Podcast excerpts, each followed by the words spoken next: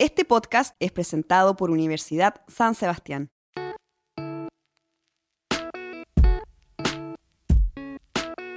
Bienvenidos a la jornada podcast. En este nuevo capítulo conversaremos sobre nuevas herramientas tecnológicas para la formación de médicos veterinarios. Para ahondar más acerca de este tema, estamos con Rodrigo Más, académico de la carrera de Medicina Veterinaria de la Universidad San Sebastián. Hola Rodrigo, ¿cómo estás? Muy bien, muchas gracias. Qué bueno. Para empezar esta conversación, Rodrigo, me gustaría preguntarte qué estudiaste y por qué elegiste esta carrera.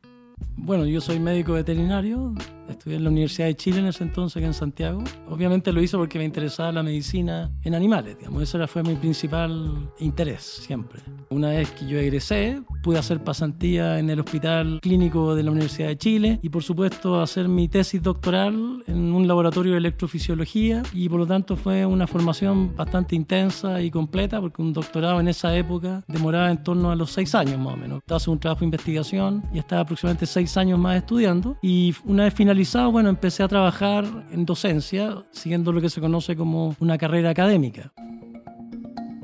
Rodrigo, ¿cuántos años tú llevas en esta carrera docente? Buena pregunta, son 16 años ya. Y en estos 16 años, ¿cómo has visto tú la evolución en cuanto a la enseñanza? ¿Cómo se enseñaba antes y cómo se enseña ahora?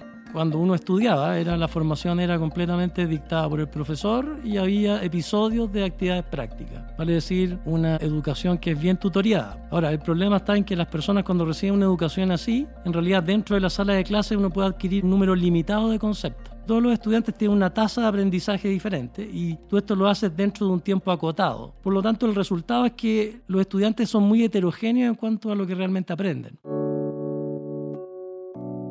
Entonces el cambio que ha habido al día de hoy es que se trata de involucrar más al estudiante, que eso quiere decir que tú tienes que hacer actividades que al estudiante le sean más atractivas para que él se involucre más en su proceso educativo. Ahora, suena muy bonito, pero no es tan fácil. Y dentro de ese concepto es que han aparecido algunas plataformas que justamente lo que quieren es conseguir eso, conseguir que el estudiante cosas particularmente importantes las pueda revisar y se pueda involucrar para que deje un conocimiento más sólido y aumente el número en el fondo de conceptos que el estudiante tiene claros cuando termina un curso. Un poco esa es la idea.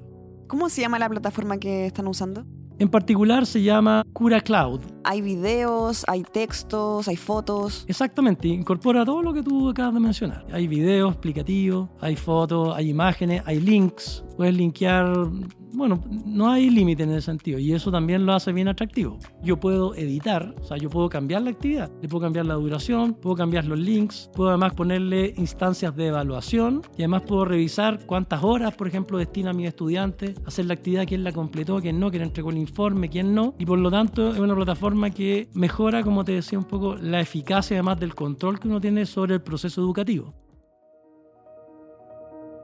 Hay algunas técnicas de diagnóstico como la electrocardiografía que suelen ser olvidadas por los profesionales de la salud. Siempre se complican con eso y particularmente, bueno, en el caso de mi carrera también. Cuando tú usas esta herramienta, en cambio, el estudiante entiende las bases de la electrocardiografía, entiende cómo se hace, entiende los conceptos y definiciones, te encuentras con que esta herramienta realmente es una mejora, digamos, en cuanto a, a poder avanzar en cursos sucesivos. Y el hecho de que tú puedes tener acceso a la plataforma por tu teléfono, por un iPad, o por un computador personal en cualquier lado, puedes revisar las actividades, puedes recrearlas, también puedes hacer análisis incluso de señales bioeléctricas. Por ejemplo, con el electrocardiograma tú puedes tener archivos de ejemplo y el estudiante incluso podría yo dejarle tareas para que vuelva a evaluar ciertos parámetros electrocardiográficos y además después tiene un caso clínico que en el fondo le hace ver desde lo básico, porque hay tutoriales previos donde el alumno podría preguntarse igual, bueno, ¿y esto por qué tengo que saberlo? Perfecto pero después hace la actividad práctica y ahí se empieza a dar cuenta por qué tenía que saberlo. Y luego tiene una actividad post-laboratorio donde realmente ahí ya no solo se da cuenta que tenía que saberlo y por qué tenía que saberlo, sino que es muy importante que lo sepa.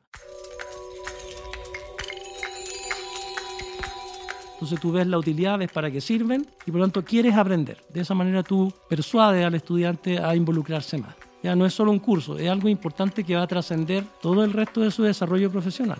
Es interesante lo que cuentas porque me imagino que la sala de clases se traslada al celular, la sala de clases se traslada al computador. Y eso también, como en este siglo XXI, es un lenguaje que los alumnos también les es más cómodo quizás. Totalmente de acuerdo. Ahora hay mucha discusión sobre hasta dónde es bueno, hasta dónde es malo, pero yo estoy de acuerdo. La sociedad evoluciona, los sistemas educativos evolucionan, las personas evolucionamos, el lenguaje evoluciona y por lo tanto, claro, el sistema educativo tiene que evolucionar la cimentación de un determinado concepto. Esa es la clave, digamos, para conseguir el conocimiento. Es que además lo otro que puede hacer interesante a los estudiantes de veterinaria esta plataforma es que nosotros no usamos animales para el estudio, porque ellos mismos son el mismo material. De hecho, no nos olvidamos que nosotros somos animales, animales humanos, y por lo tanto nuestras señales y potenciales bioeléctricos tienen la misma validez que si se tratara de un perro, de un gato, de una gallina, de un reptil, en fin, de cualquier animal vertebrado o no incluso.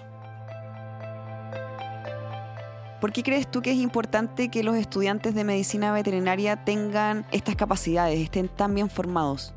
Las enfermedades de los animales, al igual que las de las personas, son muy complejas. Y además, mientras más se sabe de medicina, me refiero al concepto de medicina en general, más se hace complejo el proceso. Te lo podría quizás dar en un ejemplo. Antes, cuando Estoy hablando de los años 50, cuando un perro tenía un trastorno neurológico, simplemente todos los pacientes, así lo llamamos nosotros nuestros perros enfermos, podían tener una enfermedad viral. Era como la tendencia a pensar y tenían un trastorno entonces inflamatorio del encéfalo. Hoy día se sabe que hay los procesos neurodegenerativos, hoy día se sabe que existen los procesos neoplásicos y además han aparecido un montón de técnicas diagnósticas, por ejemplo la resonancia nuclear magnética o la tomografía computada, ¿no es cierto? Lo que conocemos como escáner y todas esas técnicas hoy día están disponibles. Y tú requieres entonces tener personas con una formación lo mayor posible para poder abordar esa complejidad, porque en el fondo lo que los tutores o dueños de las mascotas, y estoy viendo desde el punto de vista meramente sobre las mascotas, buscan solucionar un problema de salud, lo que llamamos mejorar al paciente, ¿no es cierto? Y eso requiere personas ultra especializadas. Te quería preguntar por la importancia de ser veterinario, ¿no?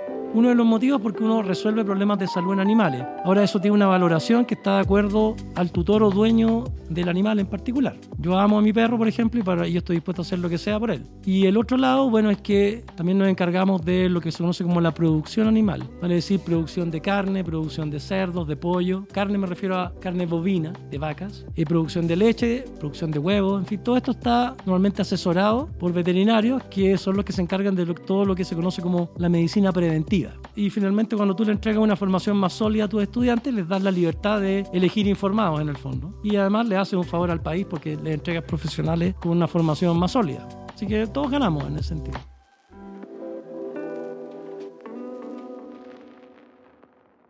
Este podcast fue presentado por Universidad San Sebastián. La Universidad San Sebastián acreditó seis carreras del área de la salud en sus cuatro sedes por la agencia alemana ACAS, certificando el cumplimiento de los más exigentes estándares europeos. Obstetricia, kinesiología, terapia ocupacional, fonoaudiología, enfermería y nutrición y dietética. Universidad San Sebastián. Vocación por la excelencia.